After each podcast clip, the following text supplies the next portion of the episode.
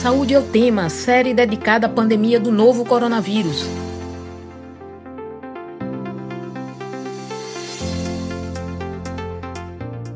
Olá, ouvinte da Rádio Universitária FM 99.9 MHz e Paulo Freire, AM 820 kHz. A Covid-19 é considerada uma doença sistêmica que atinge diversos órgãos, além das vias respiratórias, entre as pessoas que se recuperaram, milhares ficaram com sequelas renais pós-Covid-19 e vão precisar de acompanhamento médico para superar as consequências da doença. Isso coloca em alerta principalmente os portadores de doenças renais crônicas que correm o risco de desenvolver quadro grave da Covid-19. Por isso, o Saúde é o tema de hoje discute as sequelas renais da Covid-19. Eu sou William Araújo, estudante de jornalismo da UFPE estarei com você nesta série especial do Saúde ao Tema sobre a pandemia do novo coronavírus. Enquanto durarem as recomendações de distanciamento físico, vamos realizar o programa remotamente. E eu lembro que esta edição está disponível no site radiopaulofreire.fpe.br e nas plataformas de podcast. Nesta edição de número 28 do Saúde ao Tema Especial Coronavírus, sobre as sequelas renais da Covid-19, vamos conversar com a médica nefrologista Viviane Pinheiro, Seja bem-vinda, doutora Viviane. Bom dia a todos. Gostaria de agradecer essa oportunidade de falar sobre um assunto tão atual né, e tão dilemático, né, como são as complicações renais secundárias à Covid-19.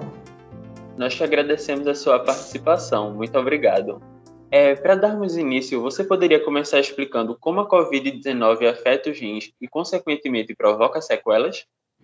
Na, no quadro clínico agudo da Covid-19, onde você tem uma resposta inflamatória, geralmente eh, alguns pacientes evoluem com quadro de injúria renal aguda, né? Que se representa por um aumento da creatinina, que é perda de função renal, associado ou não à redução da diurese. Essa incidência varia, então não são todos os pacientes com Covid-19, com quadro é, agudo, vão desenvolver injúria renal aguda. Geralmente gira em torno de 17%. E desses, 5% podem evoluir, geralmente evolui para necessidade de tratamento de hemodiálise.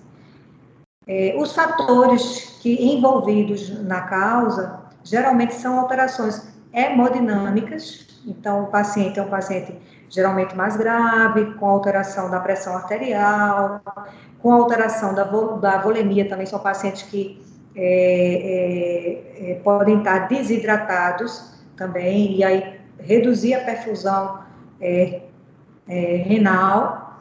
É, e além disso, drogas usadas durante a COVID no tratamento do paciente grave podem ter um efeito nefrotóxico. Ainda é controverso a ação direta do vírus no rim. Então, isso ainda não é claro, tá certo? É, falando dessas drogas usadas durante o tratamento, isso quer dizer que o paciente que não teve os rins afetados diretamente de alguma maneira pela Covid-19 pode é, ter os rins afetados por causa do longo tempo de permanência na UTI?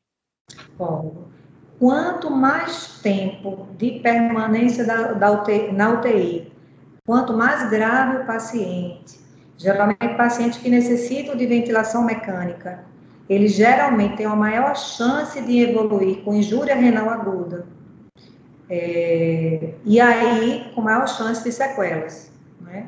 Esse, o tempo da disfunção renal aguda varia. Tem pacientes que fazem um tempo mais curto, mas tem pacientes que evoluem com a disfunção renal aguda de forma mais prolongada. Quando o paciente vai para a UTI que ele está com falta de ar, é, ele, como é que os rins atingem o, a saturação do sangue? É, na Covid-19, realmente a, a, a, queda da saturação é por um quadro respiratório. Então, o paciente faz um quadro, é, é a lesão primária da Covid, geralmente é uma, um quadro de pneumonia, que pode variar de uma infecção respiratória leve a um quadro mais grave, com a síndrome respiratória aguda grave, né? Os rins geralmente são órgãos-alvo. Ele, geralmente ele, ele eles são comprometidos pelo quadro sistêmico inflamatório, alteração hemodinâmica com queda de pressão, né? É, e drogas é, potenciais nefrotóxicas utilizadas. Mas não existe essa correlação de queda da saturação por disfunção renal. É, o que acontece às vezes é o paciente com disfunção renal associada, se ele fica com é, muito líquido no corpo, ele pode agravar a saturação, ele pode é, é, comprometer, ajudar a queda da saturação do, no paciente que já tem um comprometimento pulmonar por Covid. Então, a relação do rim com a saturação é essa. Então, os pacientes que evoluem com injúria renal aguda, eles podem reduzir o volume de, de, diurese, de diurese, ter o volume de líquido aumentado no corpo, e aí você ter um pouco de, de, de congestão, que é líquido no pulmão, e ser mais um fator agravante para a queda da saturação. E entre as sequelas provocadas nos pacientes que tiveram Covid-19, tem a doença renal crônica e a insuficiência renal. Qual é a diferença entre elas? É, a doença renal crônica é uma forma geral, né, que a gente que a gente fala. É, mas ambas representam a mesma coisa, né? Representam falência renal, insuficiência renal, né? Então o rim ele começa a ter uma disfunção renal crônica. Então, seja você denominando como uma doença renal crônica ou, ou insuficiência renal crônica, é, é, a representação é a mesma. Né? A diferença é o seguinte: quando você tem insuficiência renal, você já tem uma perda de função renal. A doença renal crônica, você pode estar no estágio inicial, que ainda não tem um grau importante de insuficiência renal. É, alguns pacientes só têm algumas alterações anatômicas, então pode ser classificado com um estágio bem levinho, mas é, é, a insuficiência renal crônica a gente caracteriza com a perda gradual da função renal. Que isso se representa com o aumento da creatinina. E qualquer paciente pode de desenvolver? É, nos pacientes com COVID, é, geralmente é, os pacientes de maior risco para desenvolver a, a, insuficiência renal crônica são os pacientes de maior idade, com comorbidades, aqueles pacientes que já têm doença renal crônica prévia e aqueles pacientes com maior severidade de doença. Então, aqueles pacientes que ficam internados em UTI, com mais tempo de doença e com quadros de injúria renal aguda com tempo mais prolongado.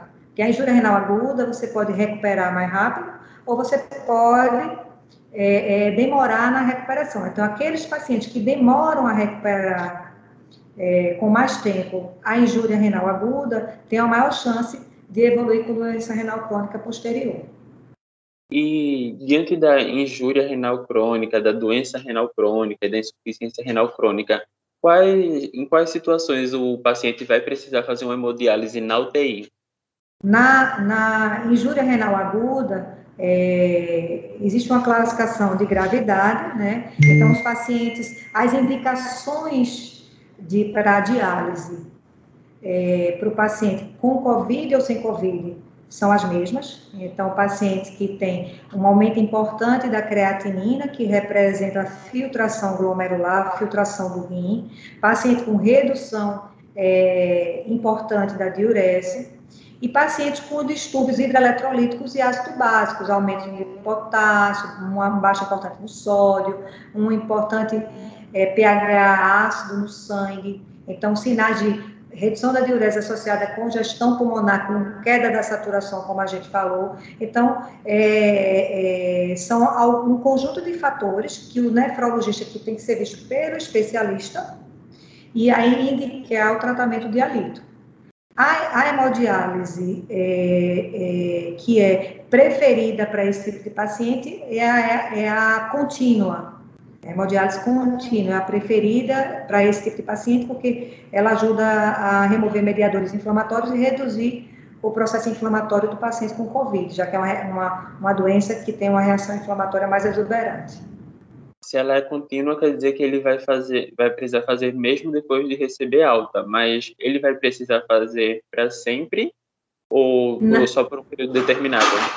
Não necessariamente. A hemocontínua ela pode ser usada só no período da injúria renal aguda e o paciente pode recuperar. É uma modalidade, na realidade, que a gente faz em pacientes mais graves no UTI, que faz, é, não, tem, não tem parada. O paciente faz 72 horas de diálise, é, quatro dias de diálise, entendeu? Para aquele paciente mais grave. Mas, pelo contrário, é, ela, você, quando você usa contínua, você tem mais chance de recuperação de função renal. Porque é uma diálise mais fisiológica, você remove mais lento o líquido, entendeu? Então, você tem uma maior chance de recuperação da injúria renal aguda para o paciente para um nível de função renal anterior normal ou para um nível é, ou de repente para uma não recuperação completa da função renal, mas que o mantenha fora de diálise. Não necessariamente vai ficar em diálise. E, mas diante do, da pandemia, como tem sido mais frequente? O que continua em diálise ou que só precisa de diálise enquanto está no hospital? O mais comum, a grande maioria dos pacientes recuperam, certo? É, os pacientes com injúria renal aguda, a grande maioria tem recuperação. É, na verdade, existe mais ou menos 50%, metade dos pacientes, eles recuperam, mas não completamente. Entendeu? Então, assim, eles persistem ainda com algum grau de disfunção renal. Mais ou menos metade dos pacientes que evoluem com injúria renal aguda, com necessidade de diálise, mais ou menos metade persistem, recuperam, mas com uma, ainda com um grau de disfunção. Né? Que pode, esse grau de disfunção pode ser de leve, moderado a grave. Os graves são os que realmente persistem em diálise, né? que se tornam realmente doentes renais crônicos em tratamento dialítico. E se mantém em diálise após o Covid. E no caso daquelas pessoas que já faziam hemodiálise antes de ter Covid-19, elas ficam mais afetadas? É, a doença renal crônica é uma das comorbidades, né, que, é, que são classificadas como é, fatores de risco de gravidade. Então, os pacientes renais crônicos são pacientes, é, previamente, são pacientes de maior risco para desenvolver formas graves de COVID-19. Porque, por isso que eles foram enquadrados na primeira é, junto logo depois da primeira fase de vacinação, né, depois da, dos mais idosos, entrou a população do renal crônico, porque eles são realmente pacientes mais suscetíveis a quadros mais graves da, da Covid-19. Inclusive com necessidade de mais hospitalização, internamento em UTI, é, ventilação mecânica. Hoje, no Saúde é o tema especial coronavírus, vamos falar sobre as sequelas renais da Covid-19 e para falar sobre isso, recebemos a médica nefrologista doutora Viviane Pinheiro. Por conta das recomendações de distanciamento físico, o programa acontece de maneira remota. Doutora Viviane, as pessoas que não costumam tomar a quantidade necessária de água por dia, que consomem muita bebida alcoólica, que consomem muitos guaranás, e que inclusive até já tiveram pedras nos rins, apresentam uma possibilidade de desenvolver sequelas também?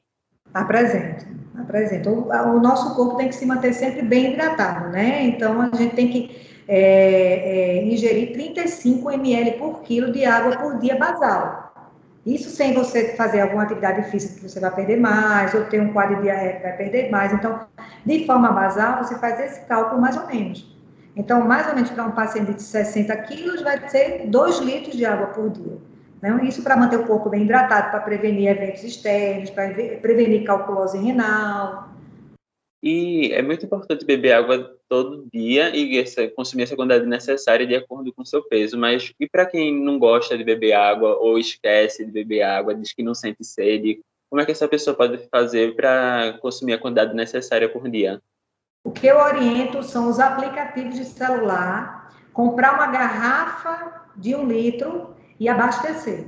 Ou então, se não tiver local para abastecer, uma garrafa de 2 litros. Eu sempre oriento, sempre, é, compra uma garrafa legal, né, que, que te estimule a beber água, e é, é, porque assim você vai ter um controle melhor. E tomar mesmo sem sentir sede. Porque às vezes tem gente que trabalha no escritório, no ar-condicionado, então você não vai ter sede. Né? Então, você, mesmo sem ter sede, você tem que tomar aquela quantidade de 35 ml por quilo de água ao dia, para contemplar e você ficar bem hidratado e, e proteger aí seus rins. Não substituir por refrigerante, não substituir por café, né? Não substituir por outros líquidos, é água, água mesmo. Entendeu? Não pode nem um suco, né? O suco pode até ser. O problema do suco, você não vai beber dois litros de suco, também porque você vai ter outros problemas aí, muita frutose, aumentar açúcar, etc. Não pode. Né? Você tem que realmente tentar beber os dois litros de água, que vier a mais de suco, de café, né? Aí é um ganho. Mas não de jeito nenhum substituir por refrigerante, tá, gente? É, esses, esses 35 ml por quilo, ela muda, por exemplo, para quem tem algum tipo de doença renal? Muda. Alguns pacientes é, que têm disfunção cardíaca associada à doença renal crônica, né? Pacientes que têm é, uma doença nefrótica com perda importante de proteína na urina, esses pacientes tendem a reter mais água, né? Reter mais líquido. Então, nesse caso, a gente realmente orienta, vai, vai, faz uma orientação individualizada. Então, é uma, uma orientação individualizada. Aí tem que realmente saber quanto urina, quanto, qual é o volume que você faz. E aí a gente faz, é, ele mede uma vez o volume de diurese, 1.500, a gente acrescenta mais 500 das perdas insensíveis por suor e outras perdas. E aí é mais ou menos o que ele iria beber, entendeu? Então, assim, é, é, ou se o paciente está hipervolêmico com edema, a gente reduz um pouco mais a quantidade de líquido. Então, realmente, é, para pacientes com doença renal crônica moderada, que com outras doenças associadas, principalmente cardíaca, hepática ou doenças nefróticas que perdem muita proteína e retém muito líquido, a gente tem que fazer uma orientação de ingesta hídrica individualizada. E como a alimentação do dia a dia também influencia na produção de pedra nos rins? É, é a, a, o, a, os cálculos, na, maioria dos cálculos renais, tem uma natureza metabólica, né? É, é, a gente sabe que está muito associada à nossa alimentação. Quais são os grandes vilões né, para a calculose renal de forma geral? Obviamente, se você for pesquisar um paciente que forma muito cálculo, você pode encontrar alguma alteração tratável na urina que justifique a produção. Mas a grande maioria dos cálculos isolados está associada a maus hábitos. Quais são os nossos maus hábitos? Ingesta de água inadequada, como a gente já falou agora, né? Então a gente tem que respeitar isso, isso é uma rotina nossa. É, uma ingesta de sódio aumentada. Então você vê que eu estou falando de sódio. Hoje em dia a gente come muito produtos industrializados, né? Então a gente come muito embutido enlatado. Até produtos industrializados, até os doces têm muito sódio. Então a gente tem que ter muito cuidado, ter uma alimentação a mais é, é, natural possível, reservar esses industrializados para um, um, um, um dia, é, é, uma festa, um final de semana, o mínimo possível. É, outra coisa também importante é ingerir mais frutas cítricas, isso ajuda muito, porque as, as, algumas frutas são mais ricas em citrato, que é um inibidor da precipitação de cálculo renal. E também a proteína animal, principalmente carne vermelha, ingerida em excesso, também é litogênica, produz, tem uma chance maior da produção de cálculo. Então, quando você junta uma, uma pessoa que ingere pouca água, consome muita carne vermelha, consome muitos alimentos industrializados, muito refrigerante que tem muito sódio, e alguns à base de cola, que tem muito oxalato, que também forma cálculo. Então, se você junta esses série de fatores, você pode produzir realmente é, é, é mais cálculos. A insegurança alimentar também afeta os rins? Pode, porque assim, existem outras doenças, né? A gente está fugindo um pouquinho da, da Covid, mas assim, é, só falando essa questão de que existem várias outras doenças renais. Existem doenças autoimunes, que aí dependem da alimentação. Né? Então, essa questão aí do cálculo, tem essa questão da alimentação. Mas é, é, existem outras doenças que independem de nós. Né? Doenças é, que acometem o glomérulo renal, doenças autoimunes, que aí são doenças que podem aparecer a qualquer momento e a gente não tem como prever em qualquer pessoa, né? E além da água e da boa alimentação, tem mais alguma maneira que a gente pode cuidar bem dos rins? atividade física, porque a obesidade é um fator de risco.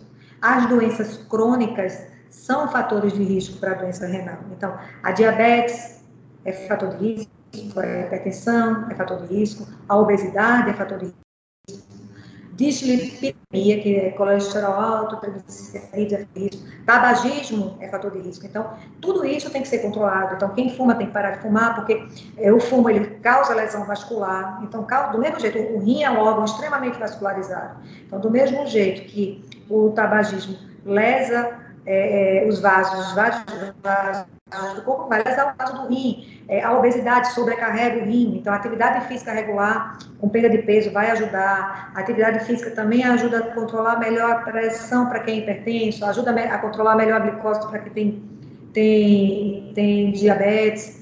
Então, é, é, o controle da diabetes, o controle da pressão para quem é hipertenso, perda de peso para quem é obeso, atividade física regular, parar tabagismo, são fatores importantes também para evitar doença renal futura. E até para quem já tem, para um retardo na evolução. Voltando a falar diretamente das sequelas em relação aos rins, quem teve algum, desenvolveu alguma dessas doenças que a gente vem citando aqui, como insuficiência, insuficiência renal crônica, injúria, pode necessitar de um transplante de rim? Pode. Quem fica, todo paciente que entra em tratamento dialítico, né, existe aquele tempo de recuperação, né? Então, aquela injúria renal aguda, se é uma injúria renal aguda que se é um, é, ocorre num paciente mais grave, que internou em UTI, e é uma injúria renal aguda mais prolongada, então ela, tem uma chance de evoluir para doença renal crônica, como a gente já falou. E essa doença renal crônica pode ser variável, pode ser leve, que o paciente fica com alteração no rim, mas não precisa de diálise, ou pode ser mais grave, com necessidade de diálise. Esses pacientes que ficam em diálise, eles têm um prazo de recuperação ainda. Né? Então, é, é, é eles têm é, o tempo de recuperação é variável. Alguns recuperam em duas semanas, outros demoram mais a recuperar dois a três meses. Passando desse prazo, a chance de recuperação do rim reduz. E nesse caso, já teria indicação de listar o paciente para é, é, concorrer a um transplante de rim, com certeza. Se é um paciente que está bem, se recuperou bem da Covid, caracterizou realmente que ficou com doença renal crônica terminal com necessidade de diálise, e é um paciente que não tem nenhuma contraindicação clínica para o transplante, por exemplo, uma doença cardiovascular grave ou alguma neoplasia avançada, então ele é um paciente elegível sim para transplante de rim e deve ser listado para entrar na lista de espera ou então se tiver um doador vivo também pode ser ser organizado para um transplante doador vivo. E no caso dessa pessoa que vai precisar de transplante, normalmente ela precisa apenas transplantar um rim ou os dois? Não, se recebe um rim. Doador vivo dá um rim para ela ou um doador cadáver, uma pessoa que, que morreu por algum motivo, por algum acidente, que a família doa os órgãos. Então, a doação vai, são dois, dois rins, vai um para cada paciente. E aí vai para a lista de pacientes na lista de transplante renal, que é uma lista que se tem da, do Estado, né? Então, se respeita o grau de compatibilidade. Entendeu? Então, assim, é, é, é isso que acontece, recebe só um rim. Falando em compatibilidade, quem pode ser doador de rim? Pacientes sem comorbidades, né? Se não tem hipertensão, não tem diabetes, não tem nenhuma doença é, é, não é obeso, se faz o screen, que é os testes laboratoriais, e não se vê nenhuma alteração no exame de urina, que tenha perda de proteína hematúria ou alteração na creatinina, pode doar o rim. E respeitando a, a, a, o mesmo critério de doação de sangue. Certo? O mesmo critério de doação de sangue. E aí se faz também um teste de compatibilidade, né? Se a compatibilidade tiver ok, que já é muito difícil dar algum problema, aí se pode fazer o transplante. E você falou que uma pessoa viva pode doar um rim e a pessoa que vai ser transplantada, ela pode receber, ela recebe apenas um rim. O corpo continua funcionando normalmente mesmo com apenas um rim, tanto nos dois casos? Continua, continua. É, é, se o paciente com rim único, o rim geralmente é, é que fica do doador, ele é, a gente chama de rim vicariante. Ele aumenta de tamanho para compensar, né? E a função renal fica bem, é, geralmente é, vida, vida normal, né? Geralmente é um paciente que tem vida normal. Se tiver alguma intercorrência, alguma intercorrência que pode acontecer com qualquer um de nós, né, com dois rins, doando ou não, né, que a gente não sabe, uma doença autoimune que desenvolve alguma outra, alguma outra doença que independe aí da doação. Mas é vida normal. A gente não tiraria um rim de um paciente saudável para doar para um paciente doente se fosse para esse paciente ficar doente, de forma nenhuma. Então, realmente é vida saudável. Ele só precisa evitar o que a gente já sabe, né? É se automedicar, né? Principalmente o uso de anti, uso de anti-inflamatórios, certo? É a orientação que geralmente a gente, a gente dá. É, em relação à Covid-19, tanto quem doou quanto quem recebeu esse único rim acaba entrando no grupo de risco da Covid-19? Pronto. Quem doou não é grupo de risco, certo? Quem doou é vida normal, é a mesma coisa de pacientes que nascem com um rim só e vivem muito bem. Mas quem recebeu é transplantado de rim, é sim, é grupo de risco. Porque é um adulto, ele tem doença renal, ele recebeu o transplante, e às vezes o transplante ainda fica com alguma alteração de função renal, então é um paciente, é um paciente imunossuprimido também, né? Lembrar da, da imunossupressão do transplante de rim.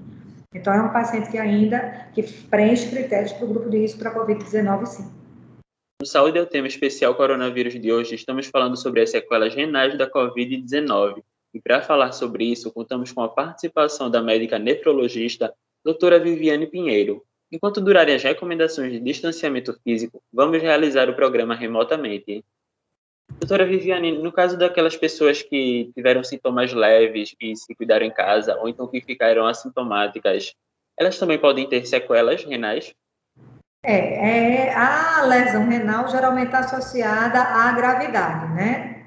Quanto maior mais idade, mais comorbidade, se tem doença renal crônica prévia e se tem uma evolução mais severa, tem um maior risco de, de lesão renal. Mas pode acontecer. Então, todo paciente com COVID tem que ter é, a avaliação da função renal, que é feito através de creatinina, da creatinina e de um sumário de urina para avaliar o segmento urinário em busca de hematura e proteinúria, perda de sangue e perda de proteína.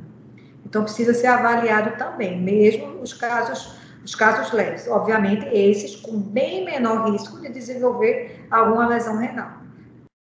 Então pode ser que muita gente esteja com uma sequela, mesmo que pequena, e não esteja nem sabendo porque nem procurou um nefrologista nesse período, né? É, é, é, pouco provável, né? É pouco provável, porque assim, é como eu disse, os, os quadros mais leves geralmente não evoluem para para doença renal, né? Mas assim, todo, toda doença inflamatória, mesmo que leve, é importante se fazer o segmento, é, pelo menos nos primeiros três meses aí, para acompanhar essa recuperação, mesmo leve, né? E aí inclui também o screen da, da, da função renal, é importante. E para o especialista, para o nefrologista. Doutora Viviane, e no caso daquelas pessoas que ainda acreditam no tratamento precoce, que é comprovadamente ineficaz na prevenção da Covid-19, e tomam aqueles remédios do kit Covid, como a cloroquina, a ivermectina, quais podem ser as sequelas renais para essas pessoas?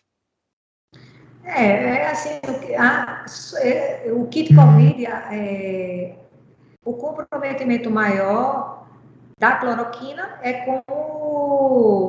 é, é, do ponto de vista cardiovascular, né? Mas em relação ao rim, não, porque inclusive a cloroquina a gente usa muito para paciente lúpica, né? Ou com nefrite lúpica, com sintomas outros associados. Então, a ivermectina também, na dose que é prescrita, também não tem nenhum, nenhum problema no rim, não. Né? É, em relação ao rim, esse kit COVID é, não traz nenhuma repercussão. Obviamente, mas não deve ser usado, né? Obviamente, mas não deve ser usado. Porque não tem comprovação.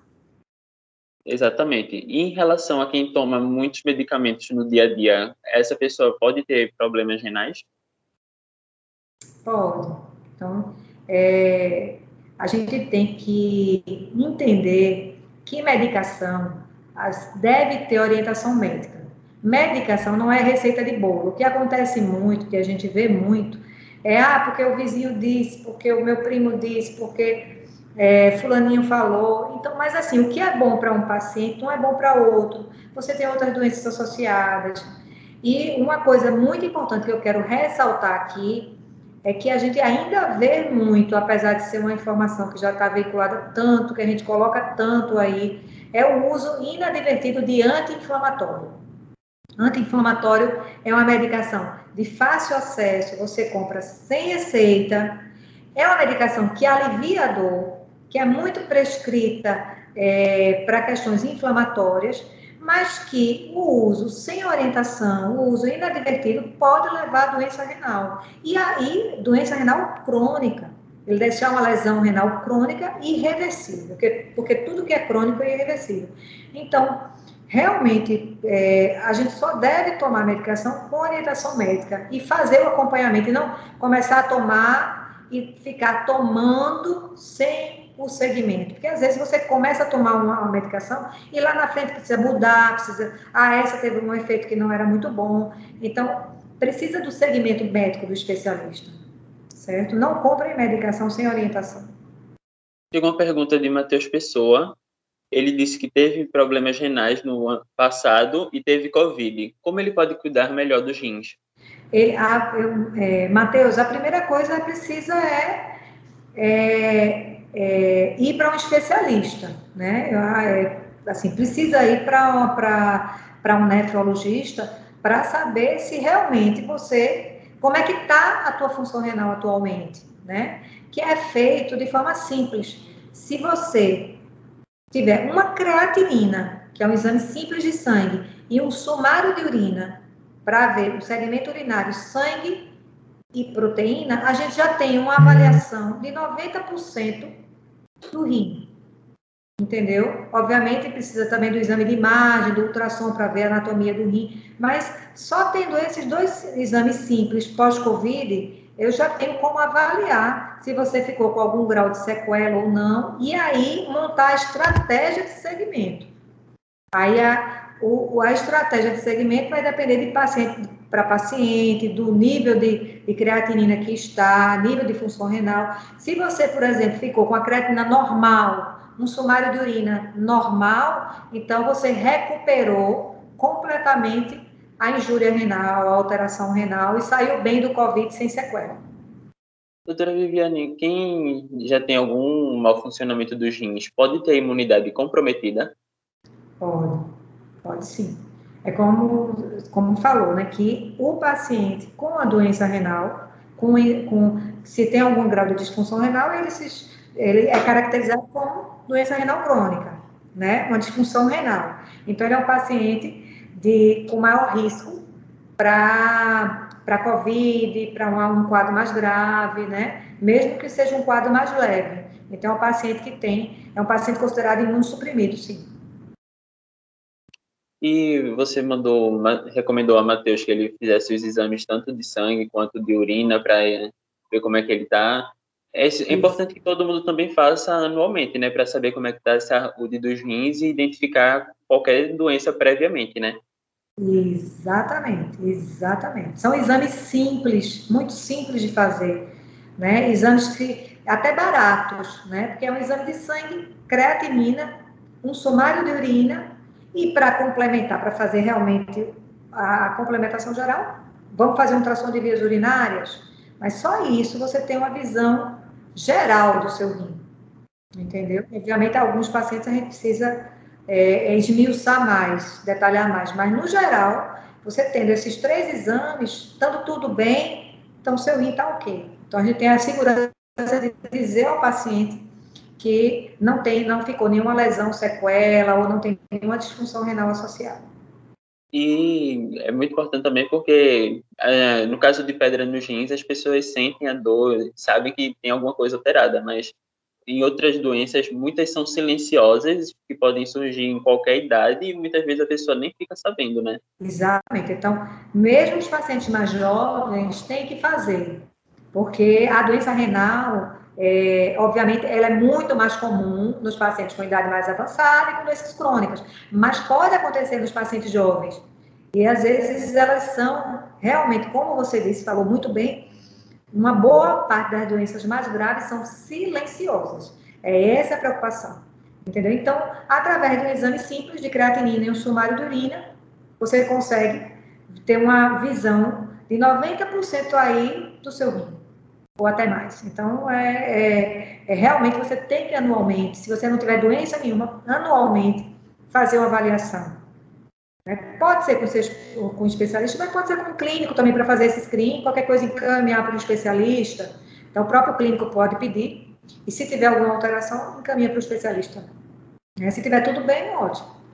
Então, são exames simples que devem ser feitos anualmente, sim, no paciente que não tem nenhuma outra doença ou comorbidade. Tem, entre as doenças dos rins, tem alguma que é, tem mais chance de aparecer com o avanço da idade? Tem, assim, com a, com a idade existe, com a idade existe o envelhecimento natural do rim, né? É o que a gente chama rim senil.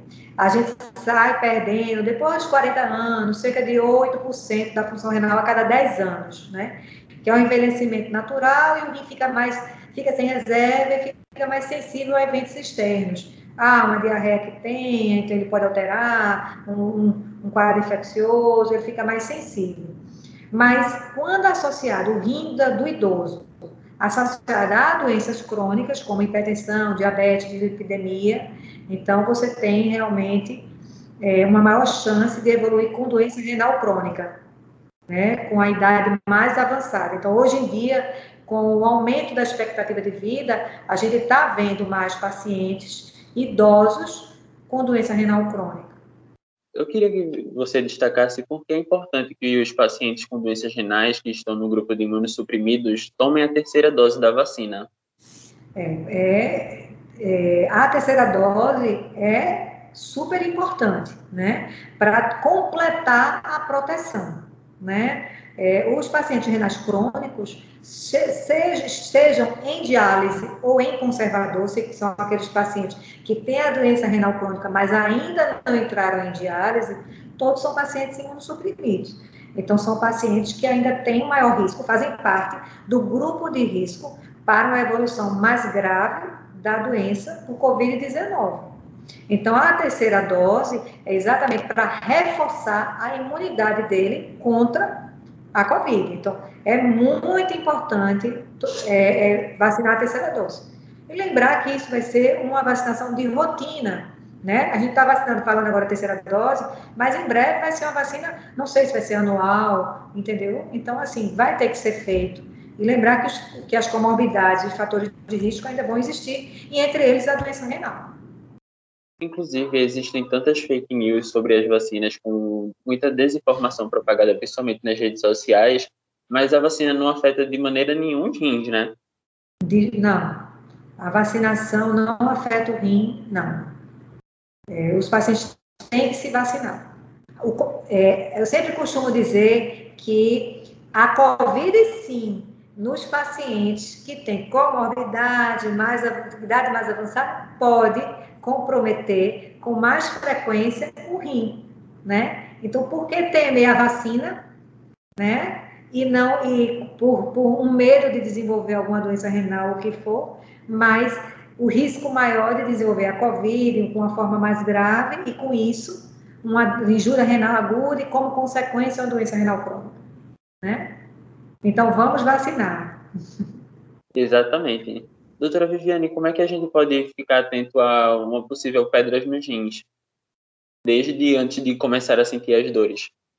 É, a gente pode fazer um screen, uma, um screen simples, uma avaliação simples. Um ultrassom de vias urinárias, é, o paciente está sem dor, está sem queixa nenhuma, né? Então, um ultrassom de vias urinárias, você vê bem, tanto o rim lá em cima, se tem algum cálculo lá em cima, como a bexiga embaixo também. Só não vê muito bem o trajeto. Mas um cálculo no trajeto do rim para a bexiga, ele geralmente causa dor. Então, aí, mas como é o, você está falando do paciente assintomático, a gente geralmente faz ultrassom e exames de sangue e de urina. exame de sangue para ver função renal, para ver como é que está o cálcio, ou se tem um ácido úrico aumentado, que pode ser fator de risco para desenvolver cálculo de ácido úrico, se tem alterações na urina também que podem predispor a cálculo, né? Ah, uma eliminação de cálcio aumentado no, na urina, de oxalato, é, é, uma redução do citrato. Então, são alguns é, exames que a gente solicita para investigar calculose de rim. Chegou uma pergunta aqui de Luanda Cochlear perguntando o que acontece nos rins quando há perda de proteinúria? Perda de proteína no rim tem que ser investigada a causa. Né? Não é normal você perder proteína no rim, não é. Né? é as causas são variáveis. Primeiro, grau de perda de proteína. Se é uma proteinúria muito leve, se é uma proteinúria moderada, uma proteinúria mais grave, que é mais uma proteinúria mais, mais é, elevada. Então, é, pacientes com perda de proteína tem que encarar com seriedade, tem que ir para um médico especialista, um nefrologista, para fazer uma investigação adequada, para chegar ao diagnóstico e tratar conforme a, o, o diagnóstico, porque a perda de proteína na urina pode ser um sinal de alguma doença que precisa ser tratada, para não ter comprometimento da função renal. Chegou uma pergunta aqui de Sinara Maíra Jerônimo, e ela pergunta quais seriam os principais sintomas de algumas das sequelas renais da COVID que pode que a pessoa devia se atentar, no, provavelmente no caso daquelas que não precisaram ser intubadas, né? É, Sinara, naqueles quadros é, dos pacientes com quadros mais leves é, da, da disfunção renal, o paciente geralmente não sente nada, sabe? Quando a disfunção renal é, é uma disfunção mais severa, aí você pode ver, pode sentir o edema nas pernas, o inchaço nas pernas, você pode sentir um pouquinho de anemia, se sentir anêmica, é, fraqueza, é, às vezes náuseas, é, é, às vezes até vomitando, é, falta de apetite também seria um outro sinal. Esses são os sinais da disfunção renal, da sequela renal mais grave. As sequelas mais leves, geralmente, são pacientes, é, os pacientes são assintomáticos. Doutora Viviane, a gente está chegando no final do programa, mas antes de encerrarmos, eu gostaria que você fizesse uma fala final sobre a saúde dos rins e também no geral mesmo. Então, eu acho que assim, o fundamental, né? A gente sabe que Covid-19 é uma doença inflamatória, é, sistêmica, compromete vários órgãos, entre eles os rins, e com isso, levando a injúria renal aguda, e com isso, se leva a injúria renal aguda, tem uma maior chance das complicações crônicas, que é a falência renal crônica, em grau moderado a, a leve a grave. Então, o que é importante? A gente tem que se prevenir da Covid-19 através da vacinação, mantendo os cuidados de orientação sanitária, de distanciamento, ainda usando máscara, cuidado com a lavagem da, das mãos, né? Então, eu acho que o, o, a mensagem que eu queria dar mais importante é isso, é realmente a gente continuar vacinando, não temer e continuar com os cuidados aí de sanitários orientados, de distanciamento e, e, de higienização, né? Lavagem da mão com frequência e uso de máscara. Muito obrigado, doutora Viviane, pela sua participação hoje aqui no Saúde é o Tema. Eu também agradeço ao pessoal que participou nos comentários do YouTube, Matheus Pessoa, Luanda Cócles e Sinara Maíra. E o Saúde é o Tema fica por aqui. Fique atento à vacinação. Se você já pode tomar, agende logo. E mesmo se você já foi vacinado, continue com as medidas de prevenção. Para mais informações sobre a vacinação, procure a Secretaria de Saúde do seu município. Esta edição do Saúde é o Tema fica disponível no site radiopaulofreire.fpe.br e nas plataformas de podcast. A produção e o roteiro desta edição foi dos estudantes de jornalismo da UFPE, eu, William Araújo e Karina Barros, sob orientação das professoras Ana Veloso e Paula Reis. Nas redes sociais, Maria, estudante de Rádio, TV e Internet sob orientação da professora Cecília Almeida. Coordenação de transmissão e streaming, Catarina Polônio. Edição de podcast, Felipe Novaes. Tchau e até o próximo Saúde ao Tema.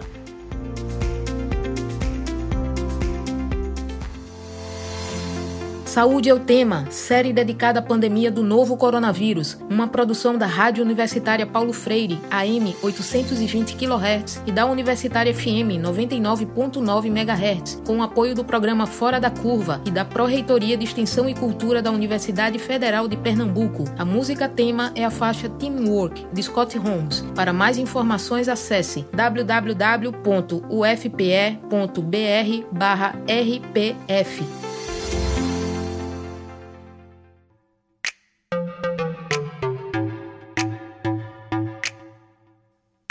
Ciência no dia a dia. A ciência aplicada e descomplicada.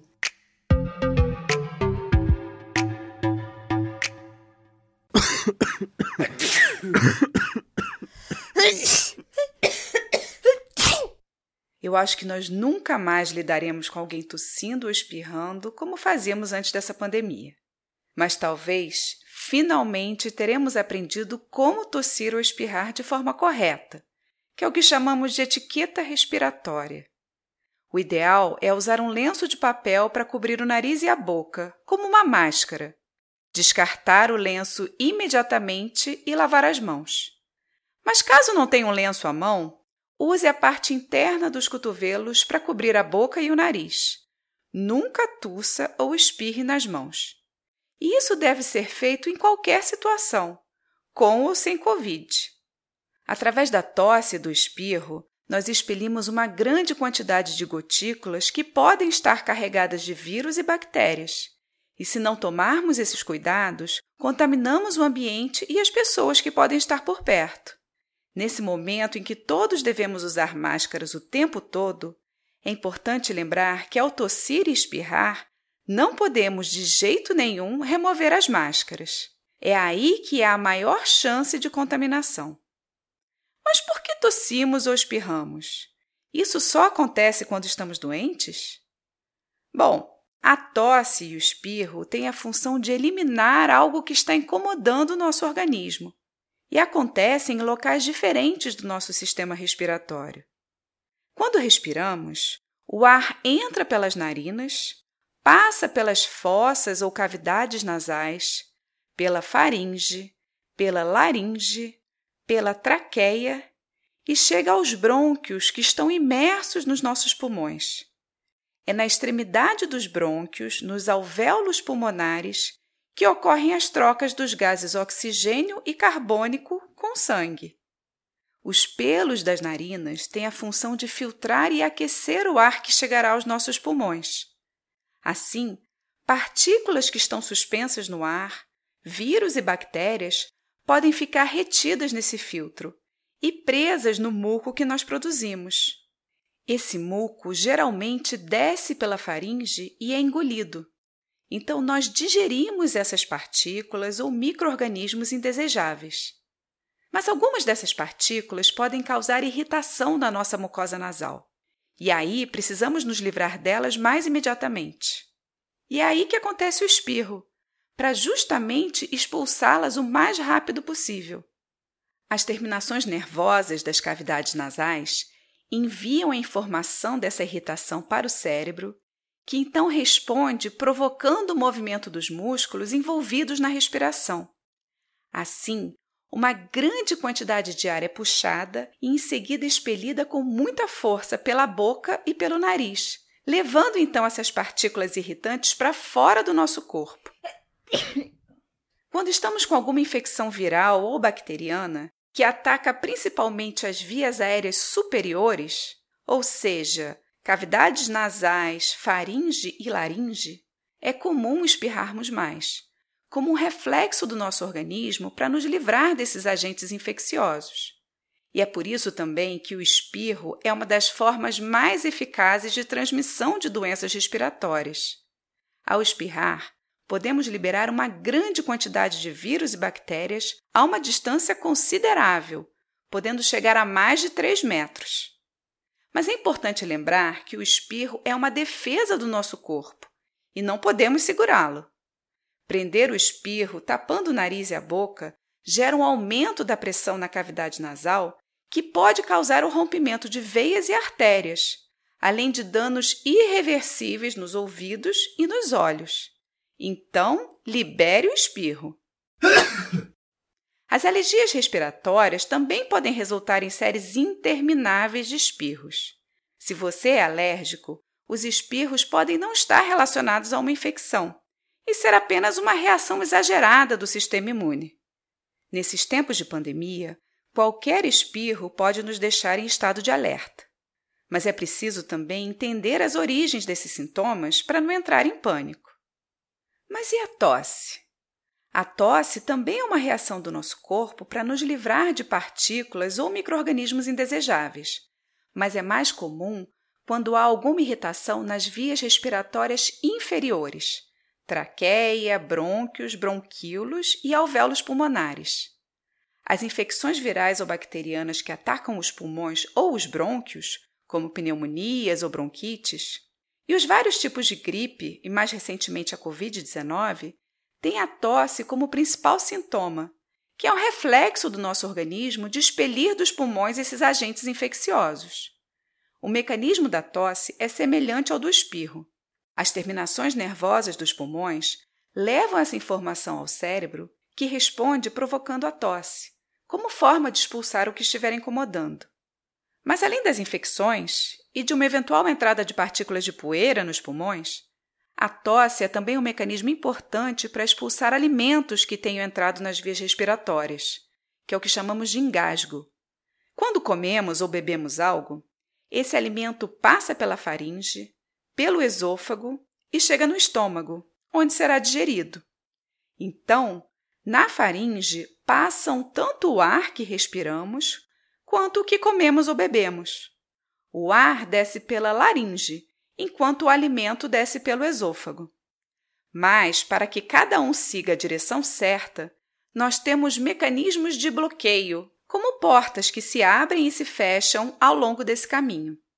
Quando nós engolimos, a parte final do céu da boca, que chamamos de palato mole, se movimenta para cima, bloqueando a cavidade nasal. Por isso, não conseguimos respirar quando estamos engolindo. Nesse momento, a epiglote, que é uma espécie de válvula de cartilagem que fica na base da faringe, se movimenta para baixo, fechando a entrada da laringe e impedindo assim que o alimento desça pelas vias aéreas. Esse movimento da epiglote força então o alimento a descer pelo esôfago. Mas se esse movimento da epiglote falhar por algum motivo e o alimento seguir pela laringe, nós temos o engasgo e, como reflexo, a tosse, para tentar expelir essas partículas das vias aéreas.